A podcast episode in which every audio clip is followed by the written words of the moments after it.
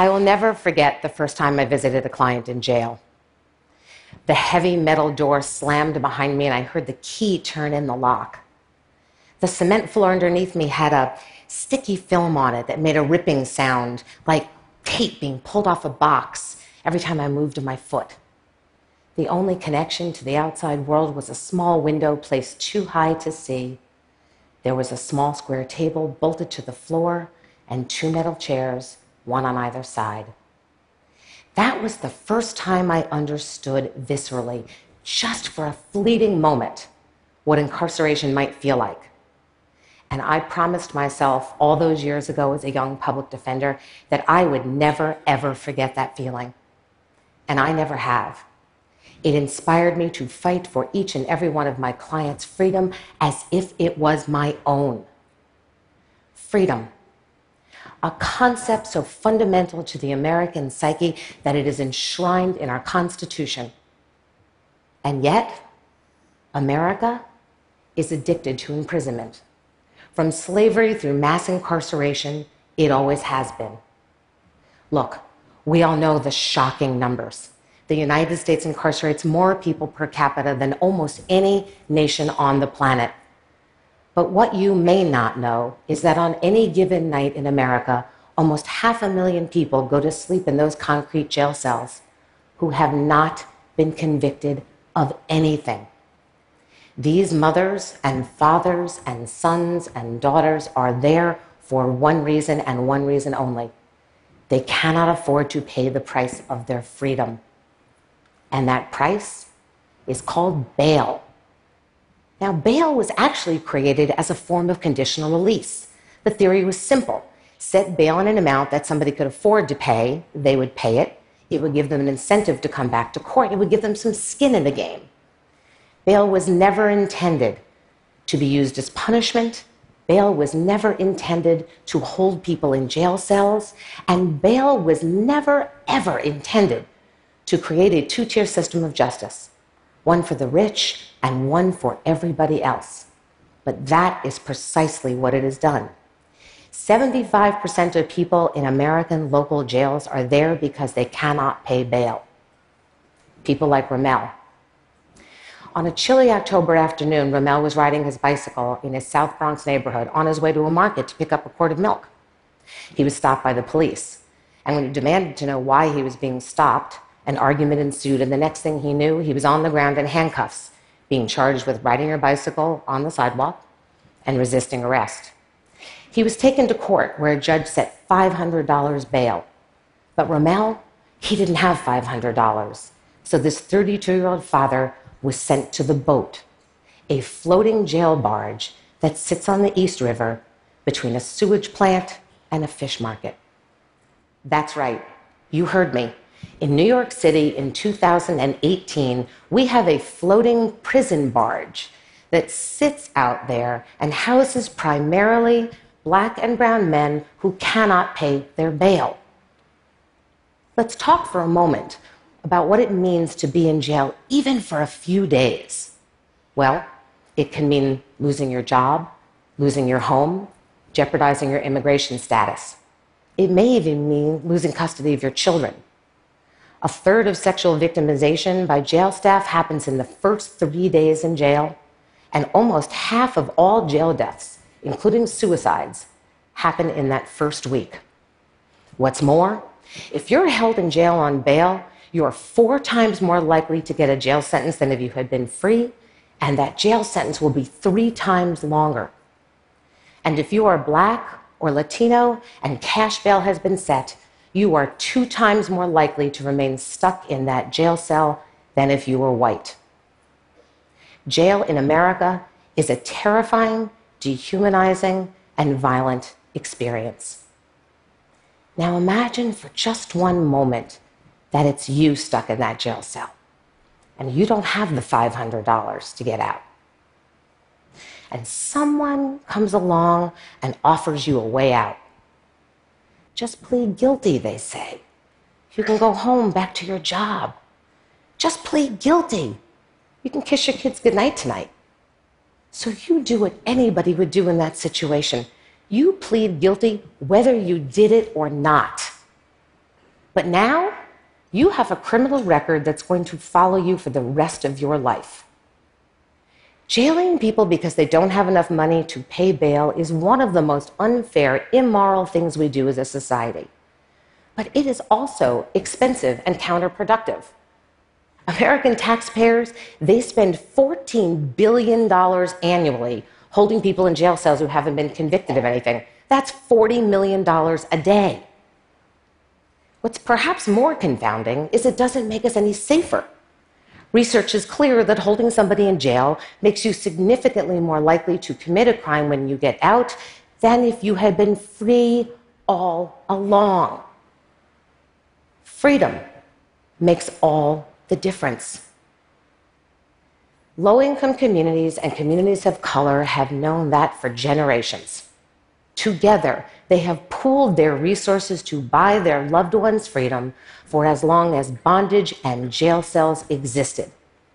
But the reach of the criminal legal system has grown to enormous, and the numbers are just too large. 99% of jail growth in America has been the result over the last 20 years of pretrial incarceration. I have been a public defender for over half my life, and I have stood by and watched thousands of clients as they were dragged into those jail cells because they didn't have enough money to pay bail. I have watched as questions of justice were subsumed by questions of money, calling into question the legitimacy of the entire American legal system. I am here to say something simple, something obvious, but something urgent. Freedom makes all the difference, and freedom should be free.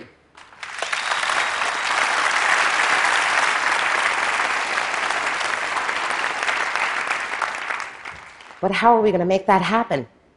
Well, that's the question I was wrestling with over a decade ago when I was sitting at a kitchen table with my husband David, who was also a public defender. We were eating our Chinese takeout and venting about the injustice of it all when David looked up and said, why don't we just start a bail fund and just start bailing our clients out of jail? And in that unexpected moment, the idea for the Bronx Freedom Fund was born. Look, we didn't know what to expect. There were plenty of people that told us we were crazy and we were going to lose all of the money. People wouldn't come back because they didn't have any stake in it. But what if clients did come back? We knew that bail money comes back at the end of a criminal case, so it could come back into the fund and we could use it over and over again for more and more bail.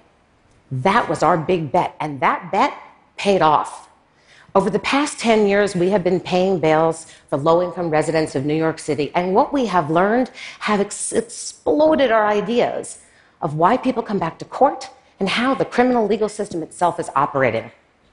Turns out, money isn't what makes people come back to court. We know this because when the Bronx Freedom Fund pays bail, 96% of clients return for every court appearance, laying waste to the myth that it's money that mattered. It's powerful evidence that we don't need cash or ankle bracelets or unnecessary systems of surveillance and supervision.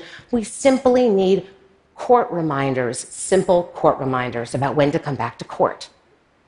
Next, we learned that if you're held in jail on a misdemeanor, 90% of people will plead guilty. But when the fund pays bail, over half the cases are dismissed. And in the entire history of the Bronx Freedom Fund, fewer than 2% of our clients have ever received a jail sentence of any kind.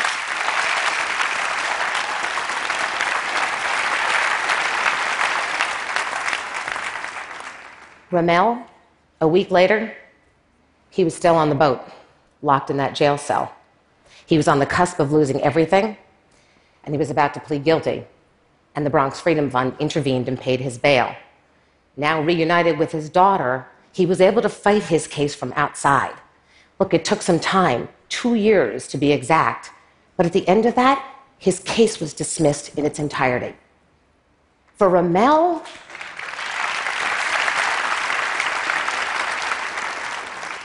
For Ramel, the Bronx Freedom Fund was a lifeline. But for countless other Americans locked in jail cells, there is no Freedom Fund coming. It's time to do something about that. It's time to do something big. It's time to do something bold. It's time to do something maybe audacious.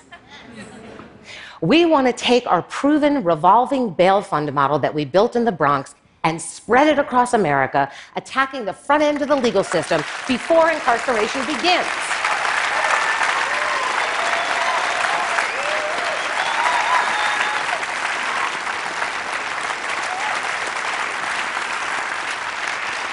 Here's the plan. We're going to bail out as many people as we can as quickly as we can.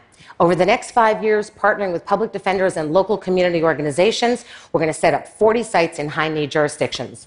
The goal is to bail out 160,000 people. Our strategy leverages the fact that bail money comes back at the end of a case. Data from the Bronx shows that a dollar in bail can be used two or three times a year, creating a massive force multiplier. So, a dollar donated today can be used to pay bail for up to 15 people over the next five years. Our strategy also relies on the experience and the wisdom and the leadership of those who have experienced this injustice firsthand. Each bail project site will be staffed by a team of bail disruptors. These are passionate, dedicated advocates from local communities, many of whom were formerly incarcerated themselves, who will pay bails and support clients while their cases are going through the legal system, providing them with whatever resources and support they may need. Our first two sites are up and running one in Tulsa, Oklahoma, and one in St. Louis, Missouri. And Ramel, he's training right now to be a bail disruptor in Queens County, New York.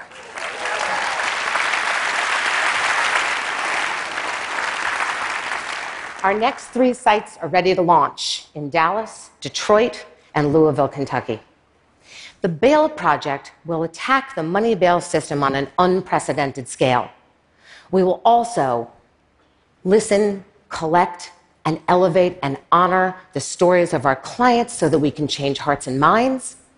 And we will collect critical national data that we need so we can chart a better path forward and that, so that we do not recreate this system of oppression in just another form. The Bail Project, by bailing out 160,000 people over the next five years, will become one of the largest non governmental decarcerations of Americans in history. So, look, the criminal legal system, as it exists, it needs to be dismantled. But here's the thing I know from decades in the system real systemic change takes time and it takes a variety of strategies. So it's going to take all of us. It's going to take the civil rights litigators, the community organizers, the academics, the media, the philanthropists, the students, the singers, the poets, and of course the voices and efforts of those who, who are impacted by this system. But here's what I also know together, I believe we can end mass incarceration. But one last thing those people sitting in America in those jail cells in every corner of the country who are held in jail on bail bondage right now, they need a lifeline today. That's where the Bail Project comes in. We have a proven model, a plan of action, and a growing network of bail disruptors who are audacious enough to dream big and fight hard, one bail at a time, for as long as it takes until true freedom and equal justice are a reality in America. Thank you.